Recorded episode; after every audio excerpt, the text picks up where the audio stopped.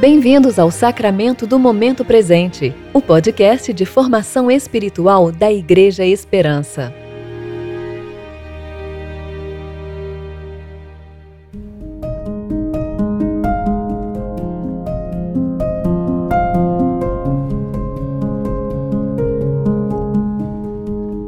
Hoje é 2 de julho, tempo de preparação para o quinto domingo após Pentecostes.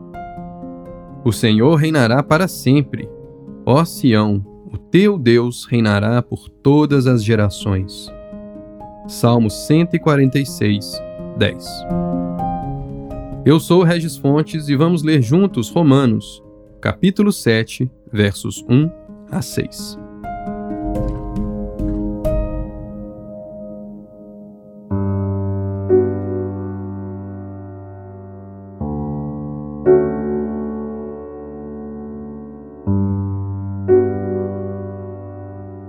Irmãos, falo aos que conhecem a lei. Por acaso ignorais que a lei tem domínio sobre o homem enquanto ele vive? Porque pela lei, a mulher está ligada ao marido enquanto ele vive. Mas se ele morrer, ela está livre da lei do casamento. Assim, se ela se unir a outro homem enquanto o marido ainda vive, será chamada adúltera. Mas se ele morrer, ela estará livre da lei, e assim não será adúltera caso se una a outro marido.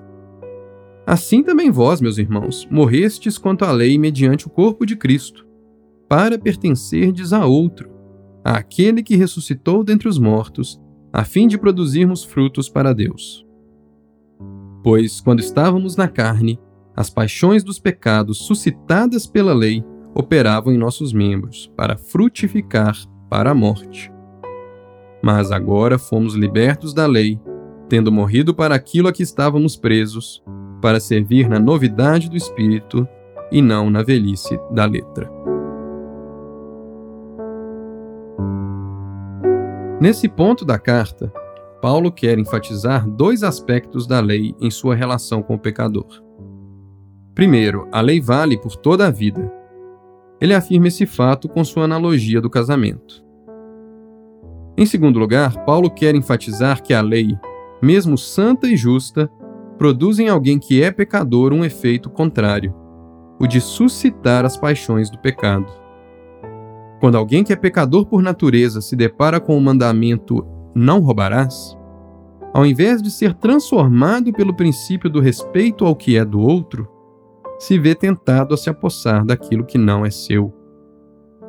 Mesmo nós que não somos judeus podemos concordar com a avaliação do apóstolo. Pecadores que somos, nos vemos constantemente tentados a fazer o errado, segundo a lei da nossa consciência, pelo simples fato de ser proibido. Ou mesmo quando concordamos com o mandamento, nos vemos incapazes de cumpri-lo de forma consistente. Esses dois pontos formam então um quadro desolador a lei suscita o pecado em nós e tem validade por toda a nossa vida.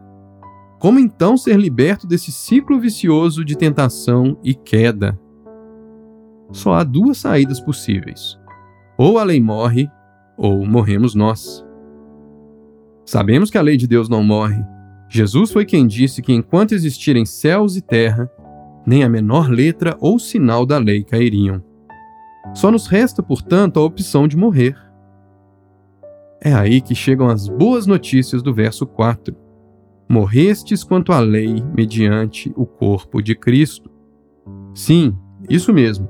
Segundo Paulo, quando nos unimos a Cristo no batismo, nos unimos a Ele em sua morte. Diante de Deus é como se já estivéssemos mortos para a chamada lei do pecado. Mas isso não é tudo não fomos somente mortos com Cristo, fomos também unidos a Ele em Sua ressurreição.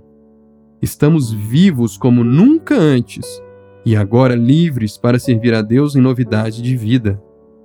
Não mais precisamos temer o mandamento, mas pelo Espírito vamos sendo transformados no tipo de pessoa que se deleita com a lei de Deus. Podemos nos deleitar com a sacralidade da vida, do casamento, do contentamento e dos demais bens protegidos pela lei. Portanto, meus irmãos, vivamos pelo Espírito vidas de ressuscitados. Não nos deixemos escravizar outra vez pelo pecado, ele não tem mais domínio sobre nós. Pertencemos agora a outro Senhor, estamos unidos a outro marido. Agradeçamos a Deus pelo dom do Espírito, que torna essa liberdade real para nós, e busquemos o seu fruto. Não será fácil, mas a vitória sobre o pecado será real. Oremos. Ó Deus, tu nos ensinaste a guardar os teus mandamentos, amar a ti e ao nosso próximo. Dá-nos a graça do teu Espírito Santo para que nos consagremos a ti de todo o coração e sejamos unidos uns aos outros com pura afeição. Por Jesus Cristo, teu Filho, nosso Senhor, que vive e reina contigo e com o Espírito Santo, um só Deus agora e sempre. Amém.